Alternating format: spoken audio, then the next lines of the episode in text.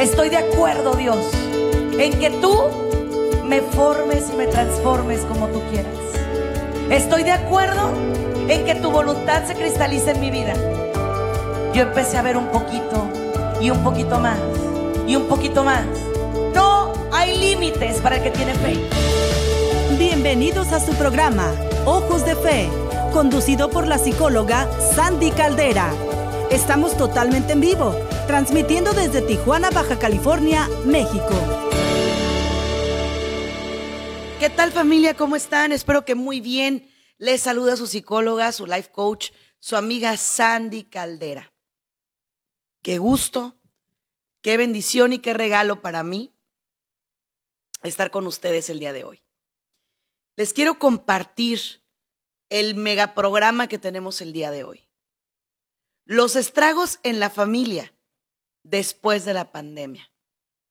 Este es un tema que verdaderamente está así para poder decir, Dios mío, échanos la mano, así literal, porque Él es el único que nos va a poder ayudar en una situación como esta, en una situación que para nosotros está totalmente desconocida. Nosotros nunca nos imaginamos que íbamos a una generación que viviera algo así. Yo creo que lo veíamos en las películas, ¿sabes? O sea, eh, de que la peste y la fiebre y tanta cosa, y lo veíamos, pero, o sea, como que sentíamos feo, pero hasta cierto punto lo veíamos como una realidad no cercana, ¿no? Nunca nos imaginamos que esto nos iba a alcanzar, que esto nos iba a llegar. Yo creo que para todos nosotros fue como si nos hubieran agarrado nuestro mundo y nos hubieran sacudido, como ya, yo creo que han visto todos ustedes esas bolitas como de cristal que traen como muñequitos adentro y luego traen como toda la diamantina y como cositas y las sacudes y se les sacude todo el mundito, ¿no? Así nos pasó a nosotros. Imagínate que como papás éramos de que, dale un abrazo a tu abuelito, dale un beso a tu tía, saluda de mano, y ahora es, no toques, no abraces, no beses, no te acerques. Y de ribete no hables porque traes cubrebocas. Y, y, y no cantes porque contagias. Y no estornudes porque todo el mundo te va a voltear a ver feo. Entonces, a ver familia, no nada más es los estragos físicos que trajo esta pandemia, no, no. Son los estragos psicológicos de los que yo voy a hablar el día de hoy y que tienes que considerar en tus hijos. A todos nos cambió la vida.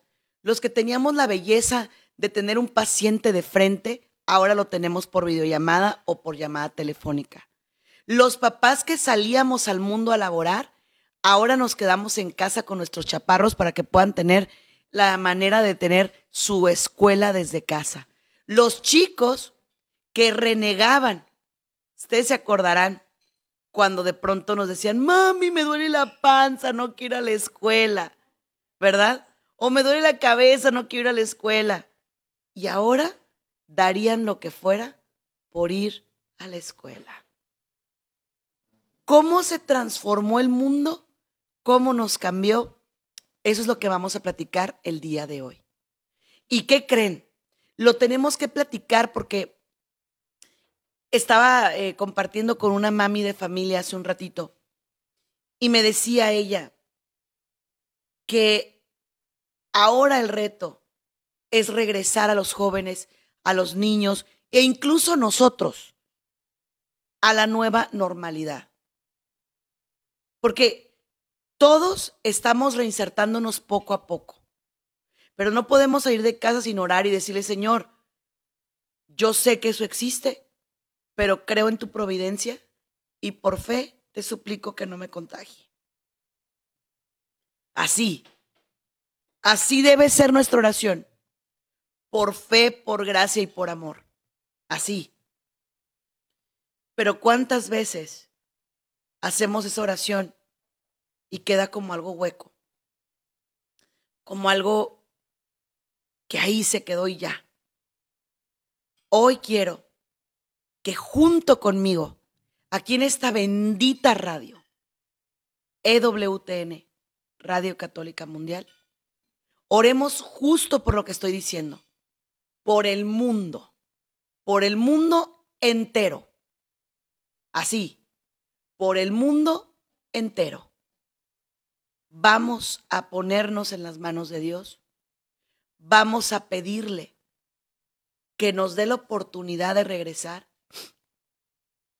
Vamos a orar por quienes han perdido familiares, porque hay gente muy insensible que dice, eso del coronavirus no es cierto, eso es un invento, eso no es verdad, pero ojo con eso. No digas eso, porque hay muchos hermanos nuestros que ya están en la casa del Padre debido a esa enfermedad. Y tenemos que ser empáticos, tenemos que ser personas de amor que se ponen en el lugar del otro. Así que vamos con la oración del día.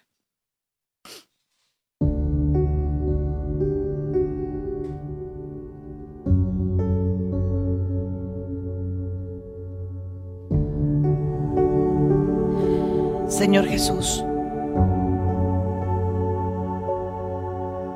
esta tarde, esta tarde es para ti. Quiero poner mi familia en tus manos. Mi familia en tu presencia. Mi familia en tus manos. Quiero decirte que no tengo miedo, pero sí, sí lo tengo, sí lo siento. Cada que voy a salir la incertidumbre me invade. Cada que voy a dejar mi casa, siento temor. Pero reconozco que tu gracia me basta y que tu amor me fortalece y que todo lo puedo en ti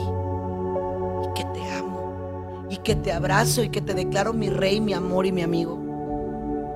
Que te digo que tú eres más grande que cualquier cosa, que tú puedes con cualquier virus, que tú puedes con cualquier pandemia y que tú, por tu misericordia y tu amor, si es tu voluntad, nos vas a sacar liberados de esto. Todo esto lo pongo en tu amor y en tu divina presencia, por intercesión de nuestra Santa Madre María. Amén. Muy bien familia, vamos a empezar por los estragos más primarios. El contacto humano. El contacto humano que es tan importante el abrazo, el beso. Ese contacto humano es indispensable. ¿Me oyeron bien? Indispensable. Somos seres gregarios, somos seres de manada, somos seres que estamos acostumbrados a la familia y más somos latinos, ¿estás de acuerdo? O sea, somos del cafecito y la comida y la sobremesa y la plática. Y, o sea, somos una sociedad, una raza, una cultura donde el abuelo abraza al nieto y se lo pone en el regazo y lo chiquea y le dice que lo quiere y el tío llega y le da el zape en la cabeza de cariño y así somos. Y ahora no se toca. Incluso, fíjense lo que me han reportado a mí niños en terapia. Mi papá y mi mamá ya no me abrazan. ¿Cómo le explicas a un niño chiquito por qué papá y mamá ya no lo abrazan? Obviamente porque vienen de la calle, vienen de trabajar, no quieren que sus bebés se les infecten. Se entiende. Pero un niño, una niña, no entiende eso. Y esto lo voy a compartir en carne propia. Mi marido trabaja en una clínica en el departamento de alergias. Y cuando la pandemia estaba en su mero, mero apogeo, baja mi hija corriendo a saludarlo y él la detiene y dice, no, no, no me toques, no me toques, espérate. Entonces yo vi la cara de ella como de... Y entonces le dice, no, no es eso, espera, es que déjame baño, déjame quito todo esto. Entonces, claro, claro, por supuesto que es difícil. Las parejas se han distanciado. Porque obviamente si la señora está en la casa, si está embarazada, si es de alto riesgo, él no la quiere tocar porque él sale a trabajar y demás. Señores, ha habido muchos estragos en la familia, demasiados. Y tenemos que empezar a trabajar con cómo me voy a adaptar yo ahora que poco en poco tengo que regresar, porque ¿qué crees, mi querida familia? No nos podemos quedar colapsados, no podemos, no debemos pero tampoco podemos ser tan primarios y tan irresponsables de regresar así como ya, sin cubrebocas, sin nada. No. Recuerda que hay un mandamiento muy, muy importante y es no matarás. Cuando tú te cuidas por medio de un cubrebocas, desinfectando manos, siendo una persona prudente, no solo te estás cuidando de no matarte a ti, estás cuidando de no matar al otro. Yo creo que nunca nos habíamos dado cuenta qué tan interconectados estamos y qué tan egoístas podemos llegar a ser como con esta pandemia. ¿Por qué? Ahí voy. De pronto los jóvenes, y lo tengo que decir, dicen, es que ya van a abrir todo, yo quiero ir. A ver, mi rey, si tienes papás, si tienes abuelos de alto riesgo, Not all is about you, no todo es acerca de ti. Suponte que a ti te da esto y no te pega tan fuerte. ¿Y tus abuelos? ¿Y la gente que te rodea? ¿No te importa? ¿No te duele? ¿No te afecta? Porque de pronto los vemos que andan aquí ya, ya inmutables. ¿Estamos de acuerdo? te tiene que importar. El no matarás aplica para ti y aplica para todos. Aplica para el vulnerable, aplica para, para todos. Ahora, Sandy, ¿quién te entiende? ¿Tenemos que salir? Sí, pero vámonos por partes.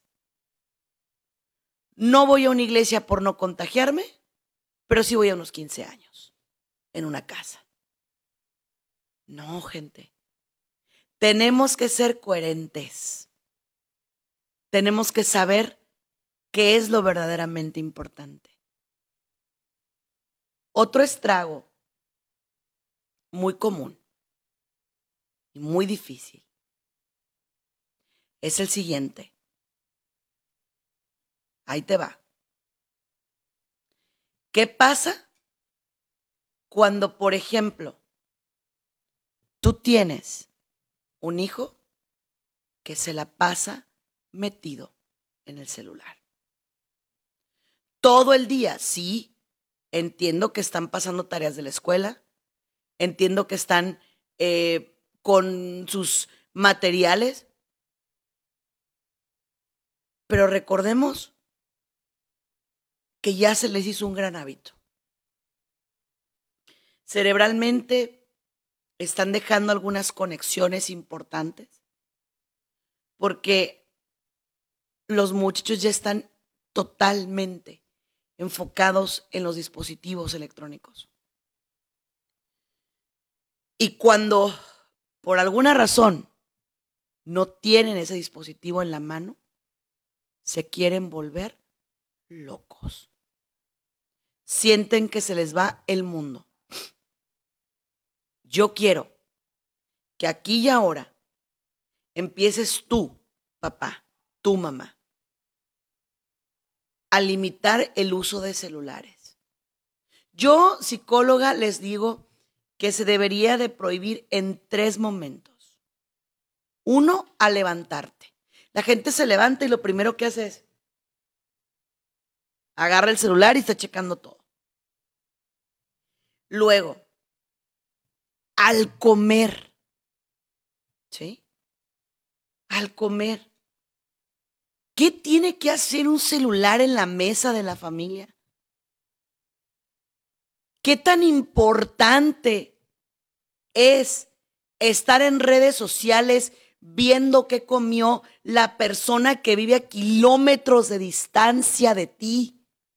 Cuando no te interesas por lo que está haciendo tu hijo. ¿Con qué calidad moral le dices a tu hijo, no quiero que te la pases todo el día en el celular? Eso es ridículo. ¿Cómo te atreves a decirle a un muchacho, a una muchacha, no quiero que te la pases todo el día en un celular, cuando tú eres igual o peor? Para poder predicar en la familia, se ocupa algo muy importante. ¿Sabes qué? El ejemplo. No hay nada más decepcionante para un hijo que ver un papá que no es coherente. Así como lo oyes, que no es coherente. ¿Cuántas veces vemos que tienes palabras de aliento para toda la gente, para todos, pero no para tus hijos, no para tu familia, no para los tuyos? O sea, eres candil de la calle y obscuridad de tu casa. Así de simple. That's who you are. Entonces, es muy triste, pero es muy real. Muy, muy real. Y yo quiero que en este momento, sin sentirte atacado, sin sentirte así como ay, es que por eso no me gusta escuchar esos programas, porque siempre nos están regañando. No, a ver, estamos viendo por tu familia, viendo por las familias que están en peligro de extinción. ¿Sabías tú que esas plataformas donde tú les pones a tus hijos libre acceso para que vean películas, no son tan safe como tú crees? No son tan seguras como tú crees. ¿Sabías tú que esas redes sociales donde tus hijos bailan entre comillas, no son tan safe como tú crees? ¿Sí sabías eso? Y esos son los vicios en la familia, los estragos que van a quedar después de la pandemia. Yo te lo digo como madre de una adolescente. No tengo empacho en decírtelo, está, es difícil. De pronto, salte del cuarto, limpia ese cuarto, deja que se ventile, levántate, párate, vas, bañate, esto. No es fácil, nadie nos dijo que fuera fácil. Pero es nuestra chamba. Es nuestro trabajo. ¿Saben qué me brincaba mucho a mí?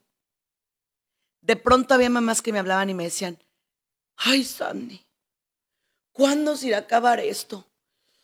Yo ya no puedo con el chamaquero en la casa, yo ya, ya, ya. A ver, a ver, a ver, doña Quejosa. ¿Quién tuvo a los niños? ¿Usted que no? Porque, primero, los niños son una bendición, ah, ok. Pero, ¿qué pasa? Son una bendición y me la paso renegando. Ay, mira lo que hacen. Ay, otra vez. Ay, no. Ay, ¿sabías tú que toda esa laraca que les dice que bendito sea Dios por los niños, todo eso se les queda no aquí, aquí. Ay, pero no lo digo en mal, no importa. No importa. Esto te lo voy a decir porque es una realidad. Los niños son seres pensantes e inteligentes. que se sienten rechazados cada que tú emites una opinión negativa. Por supuesto que sí. Por eso es que muchos de ellos se refugiaban en los amigos. Pero imagínate ahora que están todo el tiempo encerrados y que no pueden verse con los amigos, ¿en qué se refugian? En la tele, en el celular, si bien nos va. Y si no, en la droga, en el sexo, en el sexting, en, en bailes como el turkey, que es bailar con una, de una manera en la cual enseñan su cuerpo de manera negativa. Y estoy hablando de niños, niños chicos. Tú, niña, mi niña, que pudieran estar siendo observados por quién sabe quién. ¿Sí? No, no y no. Pero te repito, se ocupa que mueras a ti. Ay, pero es que qué pesado. Sí, qué pesado, pero son tus hijos. No hace mucho platicaba con una persona que decía algo muy sabio. Las mamás no tienen día de descanso, no tienen vacación y eso es cierto. Llega y, ay, es que no puedo, ay, es que no sé qué, ay, es que no sé cuándo. A ver, no. En teoría, tú ya estás formado, tú ya estás formada, tú ya tienes un criterio. Y te voy a decir una cosa, si tú sales a trabajar y tu hijo está en la casa, tu hijo lo que quiere es que llegues para que cambien de aire, para que le digas algo y tú llegas y, ay no, ay, qué pesado, ay, qué, horror. Tú como padre, tú como madre, debe ser esa persona que mantiene el equilibrio en las casas. Les quiero platicar que me metí no hace mucho a una masterclass sobre eh, perfiles psicológicos de eh, niños con tendencias psicopáticas y por qué una persona pudiera volverse un, eh, un problema social, o sea, un, un potencial asesino, un potencial psicópata. ¿Por qué? Y entonces, en esa clase me dejaron una tarea. Tarea que me llamó mucho la atención porque decía el maestro, quiero que vean una serie y que me hagan un ensayo de esa serie. Ay familia, cuando yo estaba viendo eso, yo tenía mucho tiempo que no veía eh, series y así, me dio tanta pena y tanta tristeza. Infidelidades, sexo, drogas, em, bueno, ideologías de todo tipo. Y sí, sí es cierto, eso es lo que alimenta una mente psicopática. Eso es lo que alimenta la posible mente de una persona que se puede convertir en un problema social. ¿Y quieres que te diga algo? Eso está aquí. En tu celular, en el celular de tu hijo, ahí está. Esa serie era una serie policíaca, sí, pero con una trama terrible, una trama de, te repito, de infidelidad, de, de, sexualidad desenfrenada, de libertinaje, de excesos. Y yo dije, wow, qué tremendo. Y me, me escribe mi maestro porque me dice, ¿por qué pones en tu ensayo, Sandy, que la psicopatía es prevenible? Me dijo, es interesante tu punto, pero dime por qué. Y le digo, porque nosotros somos personas adultas que deberíamos proteger a los niños. Si nosotros de verdad hiciéramos nuestro trabajo como lo debemos de hacer, sincronizaríamos todos los dispositivos de nuestros hijos. Yo no te estoy diciendo que lo metas en una cajita de cristal, que lo pongas en un eh, en una burbujita y que no conozca a nadie, que no vea a nadie. Yo no te estoy diciendo eso. Pero tienes que ser muy observador. Miren, es fuerte lo que nos pasó, pero también nos ha servido para conocer a nuestros hijos. ¿Cuántos de ustedes llegaron a pensar, la maestra no quiere a mi pobre angelito, a mi pobre hijo, a mi pobre hija? ¿Por qué? Porque llegaba el chaparrito y te decía, mami, la profe me regañó injustamente. Mami, la profe no me quiere dar esto. Mami, la profe no quiere que yo haga esto otro. Mami, y así. Bueno. Entonces, tú pensabas que la profe no quería a tu hijo. Pero resulta que ahora que lo ves en tu casa, ahora que lo tienes en tu casa, te das cuenta de que tu pequeño querubín no es como tú pensabas. Y ojo con lo que voy a comentar ahorita. No nos podemos cegar ante lo que tenemos frente a nuestra nariz. ¿Cuántas veces alguien llega y te dice, oye, mira, estoy viendo esto con tu hijo, estoy viendo, no, mi hijo no es así, no, a mi hijo no le pasa, no, mi hijo no. Y siempre hay una ceguera, una ceguera importante. ¿Por qué? Porque desafortunadamente tengo tanto miedo a darme cuenta de que mis hijos sí son así, que no me fijo. Errores más comunes que cometemos los padres que estamos en negación. Mi casa huele raro, el chamaco está muy encerrado en el cuarto, cuando sale sale muy somnoliento, eh, trae los ojos irritados, rojos, y mi primer mecanismo de defensa es, mi hijo tiene demasiado sueño porque le están dejando demasiadas tareas.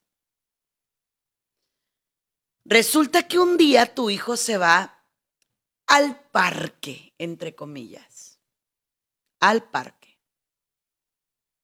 Y en el parque se encuentra con su amigo. Pero tú te quedaste en el cuarto y tú dijiste, me voy a poner a limpiarle el cuarto porque pobrecito de mi bebé, ¿verdad? Y Dios permite que tú como mamá llegues al lugar exacto. Y te encontraste cosas raras. Una manzana huecada, un foco roto, unos papeles para envolver cigarro, una pipa, bolsas con algunas cositas extrañas, como polvitos raros. y sientes que el mundo se te acaba. Pero de pronto llega tu pequeño angelito y te dice, eso no es mío, mamá. Yo lo guardé para no meter en problemas a mis amigos. Eso no es lo grave. ¿Sabes qué es lo grave? Que tú le creas. Que tú le creas a ese niño, a esa niña. Lo mismo con los noviazgos. Ahorita hay muchos papás que me dicen, prefiero que venga el novio y se quede aquí a dormir para saber que no trae el coronavirus. A ver, papá. A ver, mamá. No podemos permitir cosas que después no vamos a poder parar. Y esto es en serio. Y es que ahorita los chamacos se quedan mucho con que yo no tengo por qué darte explicaciones de mi vida. Yo no tengo por qué decirte lo que tengo que hacer. Yo no tengo por qué darte horarios de mis cosas. Otra, respeta mi privacidad. ¿Privacidad? ¿Que qué crees, mamacita? Yo pago. Yo pago esa privacidad que tú tienes. Porque ese celular, ¿quién crees que lo paga, mi chula? Yo. Esa computadora, ¿quién crees que la paga, mi reina? Yo. Papás, necesito que para evitar los estragos y los vicios de la familia post pandemia, asumamos el rol de papás. Otra cosa, necesitamos tener niños que no estén de vegetales. ¿Sí? Y es importante. Óigame bien porque se lo voy a decir una sola vez. La ociosidad es la madre de todos los vicios. Un chamaco que está ocioso, que se acuesta y se levanta y se vuelve a acostar y se vuelve a levantar, ¿qué crees? Tarde o temprano va a pensar tonterías. Tarde o temprano va a pensar tonterías. Recuerda que es un pecado capital, ¿eh? Pero ¿qué pasa? Ay, es que vengo bien cansado del trabajo. No puedo ir a hacer ejercicio porque no, estoy bien cansado del trabajo, no puedo. No puedo. Ah, y entonces la energía de tu hijo, ¿a dónde se va? Ponte a brincar la cuerda, ponte a jugar pelota, ponte a hacer algo. Que tu hijo tenga el recuerdo de una mamá, un papá vivo, no un papá couch potero sentado en un sillón. No es posible me desespera y me enoja porque después quieren que el psicólogo los arregle. No, ustedes son la antidroga, no yo. Yo tengo que ser antidroga de mi hija, pero ¿sabes qué? Tú eres la antidroga del tuyo prevén las drogas. Las drogas sí son prevenibles y sostengo mi hipótesis de la masterclass en la que me metí, donde yo digo que las psicopatías son prevenibles, lo sostengo. ¿Y sabes bajo qué premisa la sostengo? Bajo que la familia es la base o de un psicópata o de un santo. Así de simple. Eso es lo que yo creo. Pero nos falla mucho. Nos falla mucho. Y tenemos que ganarnos la admiración de nuestros hijos, que sepan que papá y mamá se levantan a chambear, que son responsables, que son gente de bien, que son gente honesta, que no se friegan a nadie, que no roban, que no matan, que no hacen nada malo. Gánate la admiración de tus hijos. Pero créeme que para eso se ocupa invertir tiempo tiempo que le vas a quitar a la gente de afuera de tu casa. Así como lo oyes. Tiempo que le vas a quitar a tus redes sociales. Tiempo que le vas a quitar, tal vez, a las obsesiones. Y discúlpenme que les diga esto, pero también la iglesia se puede volver un escape. Yo no estoy diciendo que la iglesia es algún lugar malo porque no. Yo creo que es un lugar bendecido donde la familia tiene que ir y donde la familia tiene que estar, pero te voy a decir qué estoy diciendo. ¿Cuántas veces ni siquiera les dejas comida a tus hijos porque estás siete días de la semana en la iglesia? Y esto no nomás lo sostengo yo, ¿eh? Platícalo con un sacerdote. Ha habido sacerdotes que le dicen a la señora, señora, por favor, váyase a su casa, atienda a su marido, atienda a, a, sus hijos. Y la señora se siente incómoda. El padre me corrió. No, a ver, te está mandando a cumplir tu llamado, tu vocación. Y luego dices, ¿por qué será que mis hijos no quieren ir a la iglesia? Porque tú no diste testimonio. Por eso. Porque con la boca dices una cosa, pero tus hechos dicen otra. ¿Cómo querías o cómo queremos que nuestros hijos quieran hablarle a Dios si el ejemplo que tienen de un papá es terrible? Terrible, espantoso. ¿Cómo quieres? Es prácticamente imposible. Otra cosa, y te la voy a decir, no es posible, y te lo digo abiertamente, no es posible que tus hijos se eduquen por osmosis, que se eduquen solos. No. Igual, pero es que lo tengo en escuela católica, qué bendición. Pero ni las catequistas, ni las religiosas, ni los psicólogos, ni nadie tiene la obligación que es tuya. Nadie. Nadie. Entonces, ay, es que se me hace tan pesado. Ay, es que qué cruz. Ay, ellos no te pidieron venir, ¿eh? Tú los trajiste. Y si Dios te los mandó, es por algo. Dios te los mandó porque Él sabe lo que ellos necesitan y lo que tú necesitas. Ahora me voy con otro vicio post pandemia. La pereza hacia las metas. No tengo ganas de nada. No tengo objetivos claros. Siento que mi vida ya se terminó. Siento que no voy a ningún sitio. Y ahí voy. Así. Nada más. Entonces, te voy a decir algo. Es súper importante que entiendas que esto nada más es una pausa. Pero que tenemos que seguir adelante. Tenemos que seguir adelante. Tenemos que luchar por ser mejores.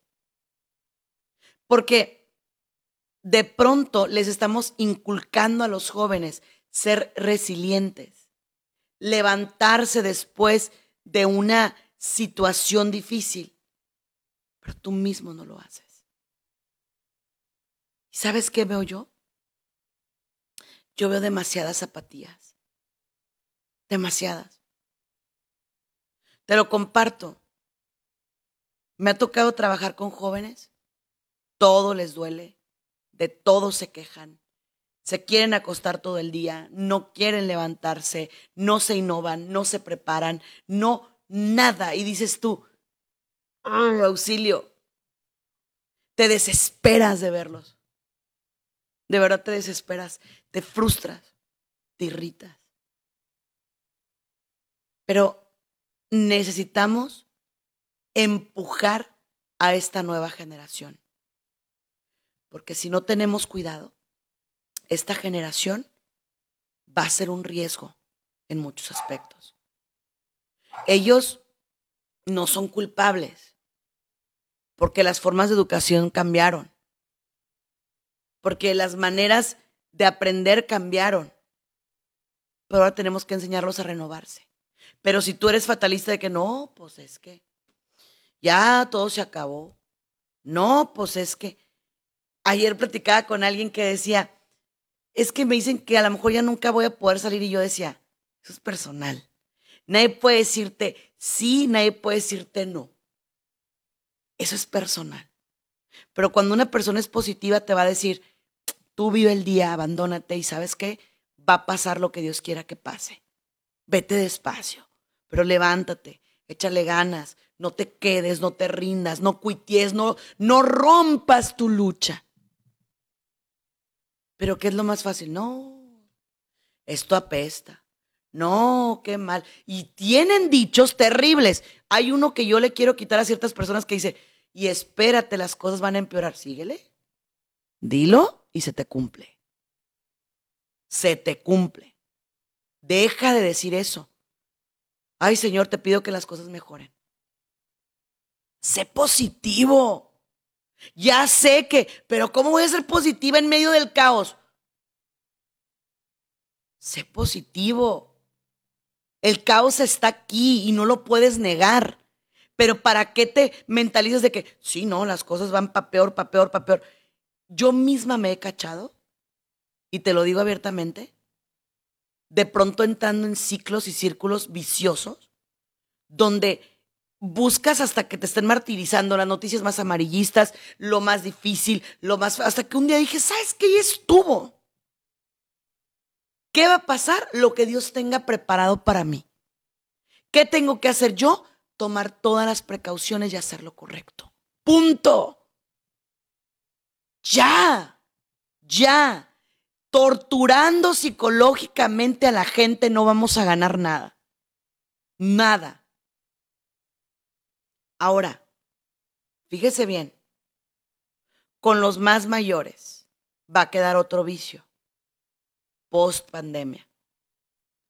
Ellos necesitan de nosotros. Pero fíjate bien. Yo voy a dar un taller para hijos de personas eh, adultas, en, en edad adulta. Te voy a explicar por qué. Nosotros como hijos latinos estamos muy acostumbrados a ir al papá y descargarle todas nuestras, eh, ay, pues, ¿qué te digo? Eh, preocupaciones, frustraciones y demás. Pero yo te tengo una pregunta. ¿No crees tú que ellos ya tuvieron demasiado? ¿No crees tú que ya fueron muchos años de desvelo y muchos años de cuidarnos y preocuparse por nosotros y sacarnos adelante?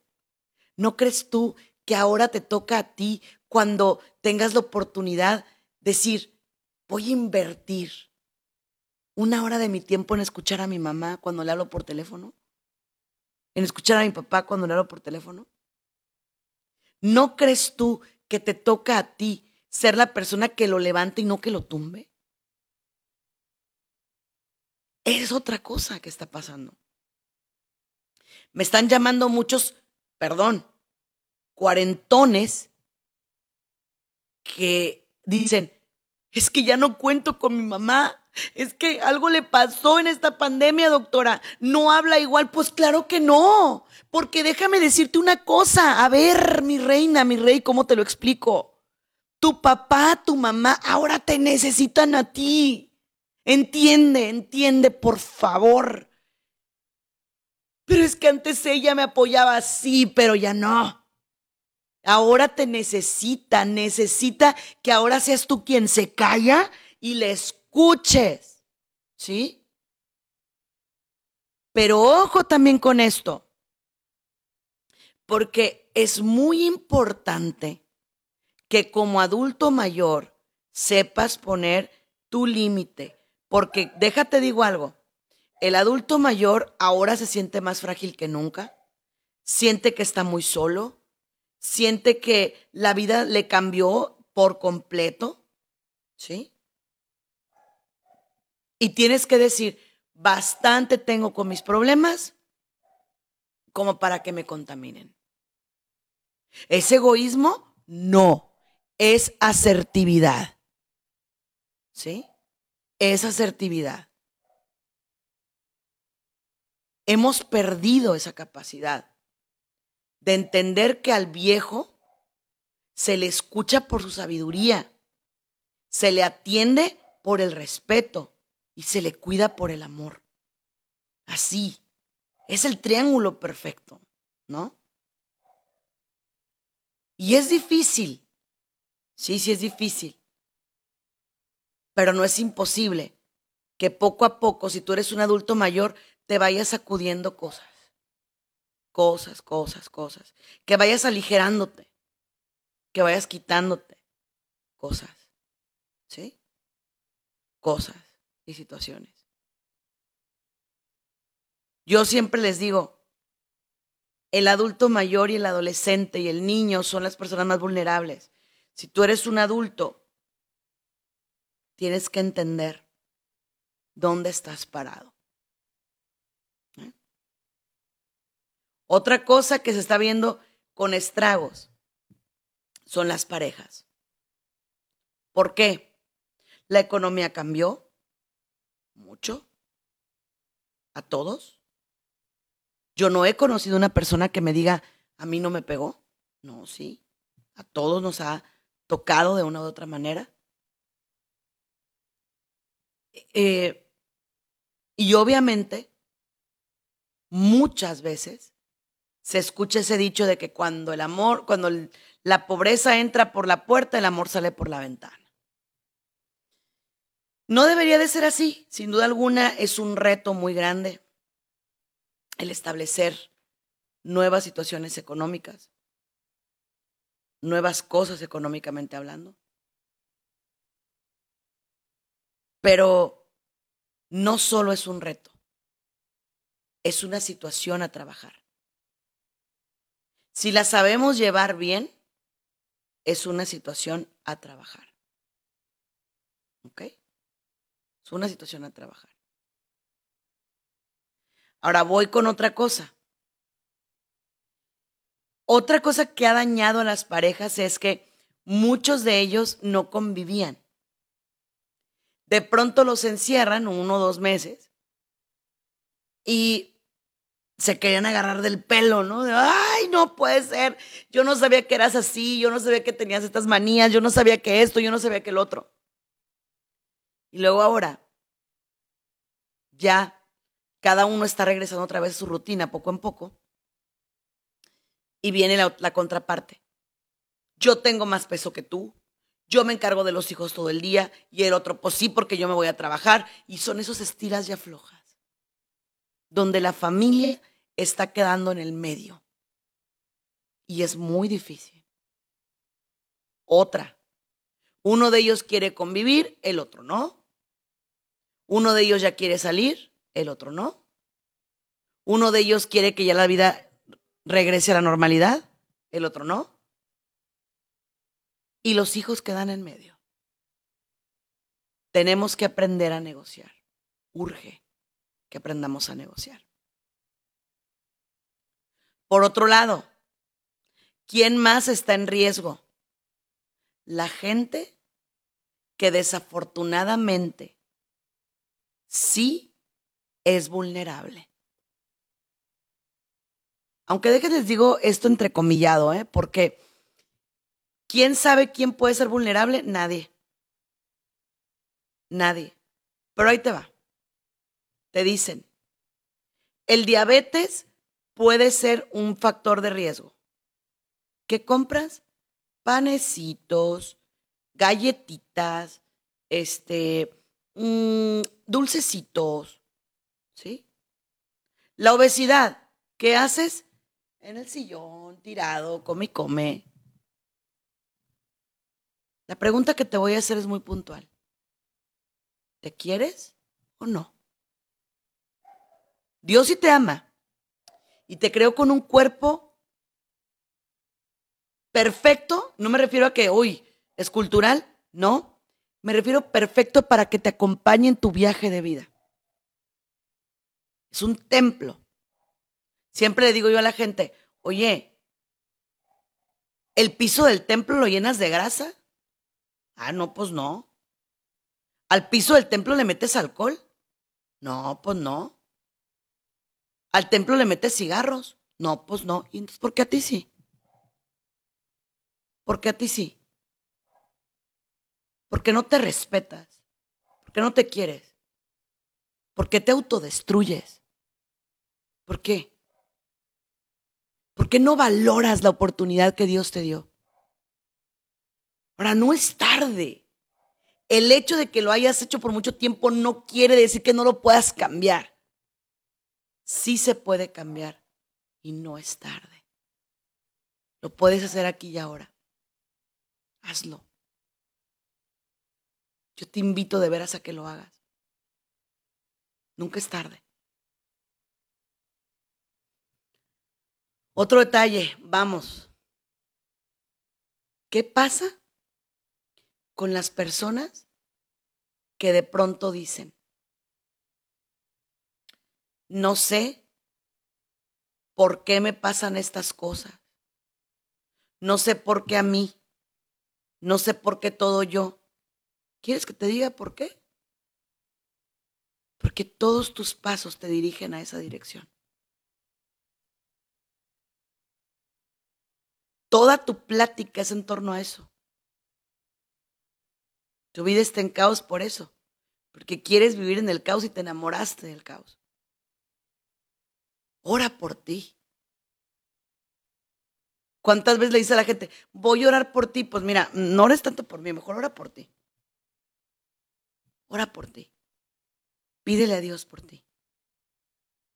Pídele la capacidad de amarte y respetarte. Pídele la capacidad de ser fiel contigo. Pídele la capacidad de verte un poquito como Él te ve. Imagínate que Dios vea a una persona, un jovencito drogado. ¿Qué siente el corazón de papá Dios? ¿Qué siente? ¿Qué siente cuando metes pornografía? ¿Qué siente? ¿Qué siente cuando mientes? ¿Qué siente? Estás hiriendo el corazón de Dios y no lo ves así. Simplemente lo haces y lo haces y lo vuelves a hacer. Y dices, pues voy y me confieso. A ver, no, espérate, no. Claro que la confesión es el, el, sacramento de perdón por excelencia. Pero eso no te lleva a que sigas pecando y pecando y que te guste vivir en el suelo. Qué triste. Naciste con alas para llegar al cielo. porque te empeñas en caminar en el suelo? Y siempre te lo voy a preguntar. ¿Por qué? ¿Por qué? Mira, a mí hay gente que de pronto me dice, es que usted no entiende psicóloga. Es que para usted es muy fácil. No, ¿eh? No, no es fácil. Yo soy la persona que tendría el pretexto perfecto para quedarme sentada y decirles, manténganme, ¿no? Porfa. Al cabo que no puedo ver. No puedo ver. Entonces yo, yo tendría el pretexto perfecto para extender la mano. Pero ¿sabes para qué extiendo la mano? Para que Dios me levante. Y para que me siga llevando a donde Él quiera. Entonces, a mí no me vengas con esos cuentos chinos, ¿eh? Desde ahorita te lo digo. No me vengas con eso. No. A mí no. A otra gente sí, victimízate, llórale, pero a mí no. A mí no. Por eso cuando van a tomar terapia conmigo les digo, ¿seguro que quieres que yo sea tu terapeuta? Porque yo no te voy a tratar con algodoncito y con pincita. Ah, ah, ah, no. No. Yo te voy a decir las cosas como son. Al pan pan y al vino vino. Levántese. No se queje. Órale, para arriba. Dios lo ama. Dios quiere que usted se levante. Dios quiere que usted sea fuerte y que sea feliz. La gente está acostumbrada a que, ay, sí, es que debo vivir en el sufrimiento. Permíteme un segundo. A ver. Las cruces enviadas por Dios, abrázalas y llévalas con dignidad y llévalas con fe y llévalas con amor y hasta el fin. Ejemplo, yo abrazo mi discapacidad, la abrazo y la llevo con orgullo y no me importa y la llevo hasta donde Dios quiera. Pero las cruces provocadas por ti, no, esas no. Ejemplo, cuando yo fui una mujer totalmente obesa, esa no era una cruz que me puso Dios, esa me la puse yo, por tramposa, por autosabotista, por eso. Entonces, las cruces que Dios te manda, tómalas. Las cruces que tú te pones, ora por ti para que pares de ponértelas, para que pares de engancharte esa cruz que ya te gustó. ¿Para qué? Para que los demás te tengan compasión. No, no más. Y esos son de los vicios post pandemia que pueden quedar en las familias. ¿Sí? Entre otros. ¿Cuál es otro? El otro es el miedo al contacto humano. Pero ya lo platicaremos en otro programa. Yo soy tu psicóloga y tu amiga Sandy Caldera. Te invito a que me sigas en redes sociales y desde ahorita me comprometo a que oremos unos por Gracias por habernos acompañado en uno más de nuestros programas. Esperamos contar contigo para la próxima. Contáctanos a través de nuestras redes sociales, Facebook, Twitter e Instagram, bajo el nombre de Sandy Caldera.